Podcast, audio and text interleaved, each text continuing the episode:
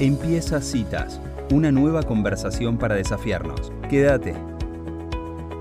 Bueno, y ahora sí, está en comunicación con nosotros Emily Basigalupo Repeto. Ella nació en 1949 en la ciudad de Buenos Aires, pero está radicada en Uruguay. Eh, la habíamos presentado al principio del programa. Es eh, psicóloga social, acompaña a muchas mujeres privadas de su libertad y también a personas con HIV y concurre a talleres literarios eh, y nos presenta en esta oportunidad, por eso es que su hija se comunicó con nosotros muy amablemente, em, para presentar su primer novela llamada El Silencio. Bienvenida a Citas de Radio Emily, mi nombre es Ángeles Sanz. Buenas tardes Ángeles y para toda tu audiencia les mando un abrazo grande y además les quiero agradecer una cosa, que me estoy conectando de vuelta con mi tierra y me emociona muchísimo. Eso se los quiero decir. Bueno, muchísimas gracias. Para nosotros también es muy linda esta nota, muy sentida. La verdad que, bueno, ¿por qué no empezamos por el principio y nos contás por qué el silencio? El silencio se da porque hay un mando sobre el genocidio armenio. Esto es una novela histórica, pero es novela, lo que quiero aclarar que es una novela. Pero que es una novela basada absolutamente en hechos y en todos los testimonios son reales. O sea, y cuando fui leyendo los testimonios que pasaban de lo que pasó en Armenia, me fue entrando como el grito espantoso de por qué había un silencio sobre este genocidio y de tantos otros genocidios sabemos tanto más. Y me di cuenta de una cosita que me parece que es muy sencilla, y es cuando hay mucho, hay mucha lectura y hay muchas cosas escritas y muy bien escritas sobre la historia armenia y sobre este genocidio. Pero hay pocas novelas y la novela lo que pone es cara a la historia, les pone caras, les mm. pone sentimientos, les pone lo que realmente sintieron, ¿no? Bueno, y, por eso creo que la escribí, como un grito de rebelión ante el silencio. Ahora, eh, eh, Emily, ¿qué te une a vos con la cultura armenia? Mira, eh, yo no tengo sangre armenia de, por ningún lado. Simplemente tengo una hija que se casó con un armenio y tengo una consuela que quiso, que quiero mucho y que además respeto mucho, es una gran historiadora. Y de alguna manera, cuando empezó a hablar, empezaron a hablar del genocidio armenio, dije, pa, a mí me falta una materia.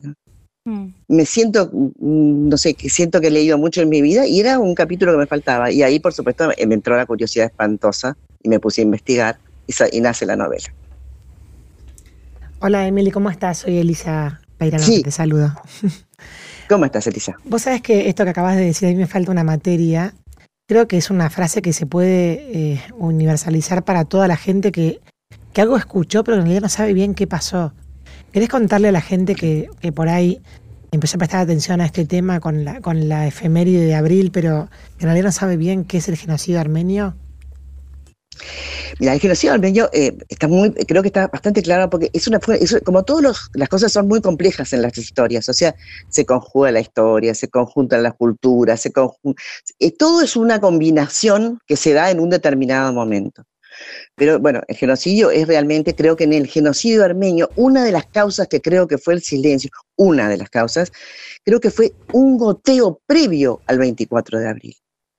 El genocidio fue un, eh, fue en las minorías absolutas de los pueblos que estaban muy lejos de Constantinopla y que muchas veces se ignoraba lo que estaba pasando en el interior.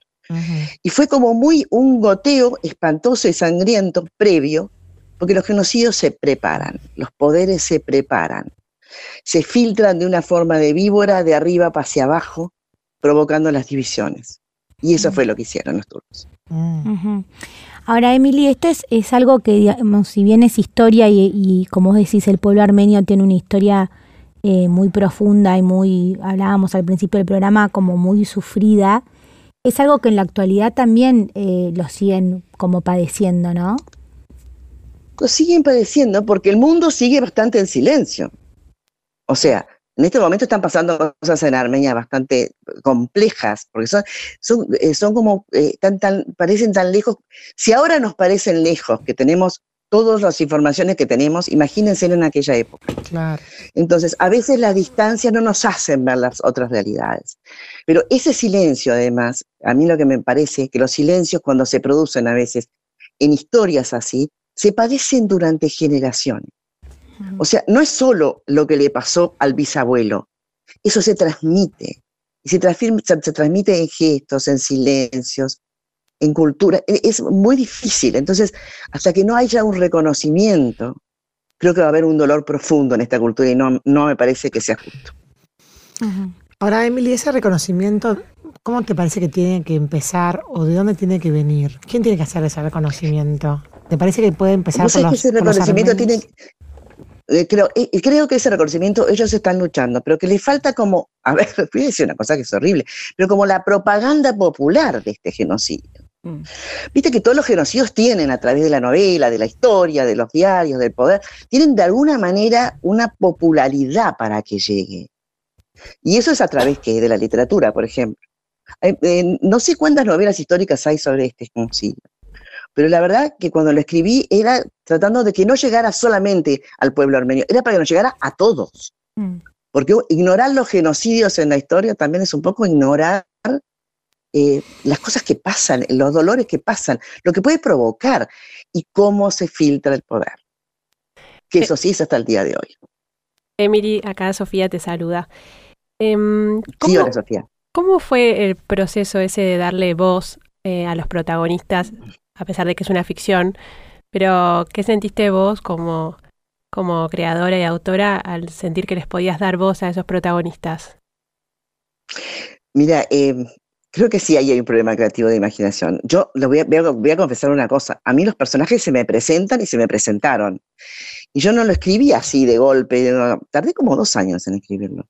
Pero eh, podía interrumpir y volvían ellos y se me sentaban y me hablaban. Eh, eh, fue, como leyendo la historia, me entraban todas esas imágenes y todos esos horrores que pasaron desde un palacio con, esclavas armenias o con mujeres armenias.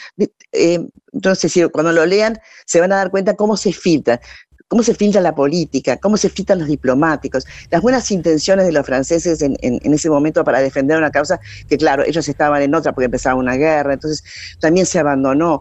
¿Cómo, cómo a veces los, eh, y, y, creo que el 24, exactamente el 24, fue como la explosión, fue cuando se sacó la careta del gobierno turco pero que en realidad había empezado mucho antes.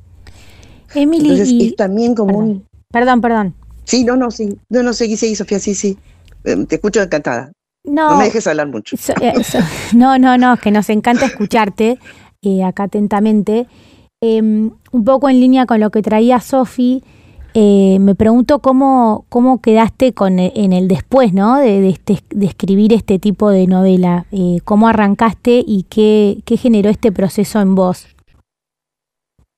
¿Qué me generó?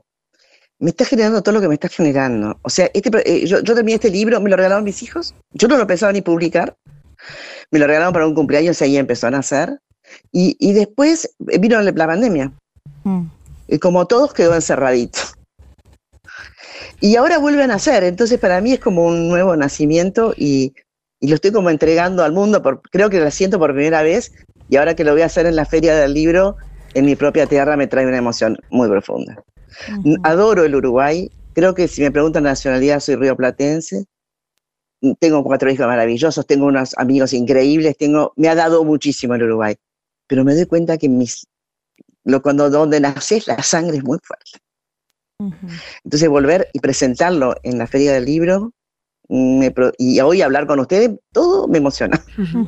Ahora pienso, mientras que hablabas, ¿no? En, eh, nombraste a tu consuegra y digo cómo habrán sido esas conversaciones, ¿no? En las que ah, para alguna, por ahí, para, pienso, así con la creatividad, vos me entenderás, de, de que por ahí alguien necesita hablar, justamente se llamaba El silencio tu libro y ella empezó por ahí a contarte un montón de cosas que rompieron ese silencio y vos lo supiste recibir, ¿no? ¿Cómo fue esa comunicación? Fue increíble porque además eh, una historiadora, yo me di cuenta que es una persona muy, eh, a ver, precisa y científica con los hechos. O sea, un historiador no puede, eh, no puede inventar un hecho, ni puede ponerle cara a un hecho. El hecho es este. Mm. Pero dijo una cosa que a mí me impresionó mucho y que lo voy a decir en la feria del libro, que me enseñó mucho, es, eh, yo investigo y mis hechos son absolutamente reales, pero tengo que dejar puertas abiertas para que otros investiguen. Y creo que ahí me abrió una puerta. Dije que está perfecto. Escribo historia, pero pongo mis personajes y su fuerza y su sangre, porque yo creo que la sangre Cuando una persona habla y dice y siente, eh, transmite la historia de una manera distinta. Se encarna en la persona. Bueno, eso es lo que quería hacer. Hay que hablar, Emilia, hay que hablar para sanar. A ver, en el final de mi libro hay varios silencios. Está el silencio eh, que tenemos que darle el grito frente a la injusticia, pero hay un silencio interior que me parece que es lo que nos ayuda a ser. Y creo que ser es muy importante. Y no es nada fácil. Mm.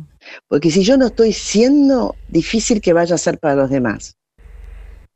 Entonces, me parece que, bueno, que hay silencios y silencios, que hay un silencio que tiene muy buena prensa, que sí, sigue el interior, pero hay otro silencio en el que hay que actuar y que hay que romperlo. Eso creo que cada uno lo define según su propio ser o su propia esencia, cuándo y cómo y dónde, qué tengo que hacer. Emily, ¿y crees que, ese silencio es una, es una manera de, proteger, o sea, que el hombre acude a ese silencio como una manera de, de no decir o de protegerse? Yo como muchas veces creo que, claro, ahí estamos hablando de un silencio personal del ser. Mm. Yo acá estoy hablando de un silencio sobre la historia. Mm. Y a mí me parece que es eh, una mirada que no se, no se puede permitir. Claro. Pero que desde el punto, claro, que la visión de Turquía es otra totalmente distinta. Entonces, es cuando se conjugan dos miradas y hay alguien que, espero que venga alguien y en el intermedio haga una cosa intermedia para que, para que, porque el pueblo turco no tiene nada que ver con esto. Mm. Esto es lo que lo quiero aclarar. El pueblo turco, si no sabe, no puede, no puede, no sabe, no están en los libros de historias. Esto no pasó. Entonces, nadie puede revelarse ante lo que no pasa y a lo que ante lo que no se sabe. Mm. Entonces, es muy difícil. Entonces, no hay un juicio sobre eso, pero sí hay un silencio que no permite que el otro elija mm. si esto pasó o no. Entonces, a mí los silencios que sacan libertad no me parecen buenos. Sí, y además, eh, bueno, habiendo un pueblo, ¿no? Atrás de esto, como una historia de, un montón de generaciones. Exactamente, exactamente. Y entonces es muy difícil romper con ese silencio. No, no porque no hagan el esfuerzo de hacerlo, es mm. porque el otro lado no quiere escuchar. Mm. Emily, eh, fuera eh, del aire estábamos hablando sobre cómo se tejía el poder este, y mm, por ahí digo, se llega a este silencio por un montón de, actitudes individuales que a la larga suman un estilo, ¿no? ¿Querés contarnos o decir esto que mencionaste de cómo se tejía el poder? Eh, yo, yo el, el, poder se teje de una forma, hay distintos poderes, ¿no? Pero hay un poder que yo quiero resaltar. Eh, por supuesto que está el poder este, el poder histórico, que es el que yo acabo de decir, que no lo quiero repetir, pero es esa víbora que se va como, va como entrando para ponernos, para hacer, para dividirnos. Entonces va entrando del poder de arriba y llega al poder de abajo y entonces vos sos así, yo soy así, yo soy así, vos sos así, y empieza con las religiones, con los intereses económicos, con un montón de conjunto de cosas que hacen que nos dividamos. Pero ese es un poder manejado.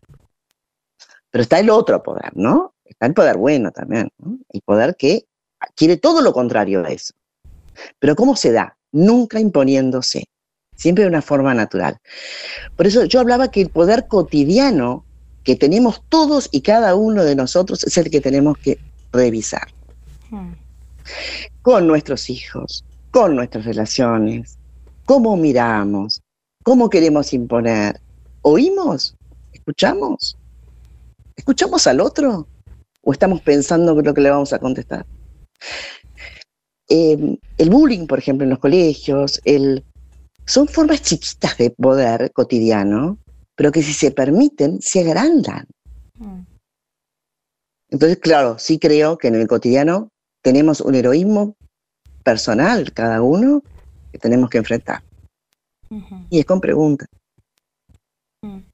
Emily, ¿y dónde quedaron ahora esos personajes, no? ¿Dónde, dónde quedan los personajes cuando la novela se termina? Ay, qué amorosa queda pregunta.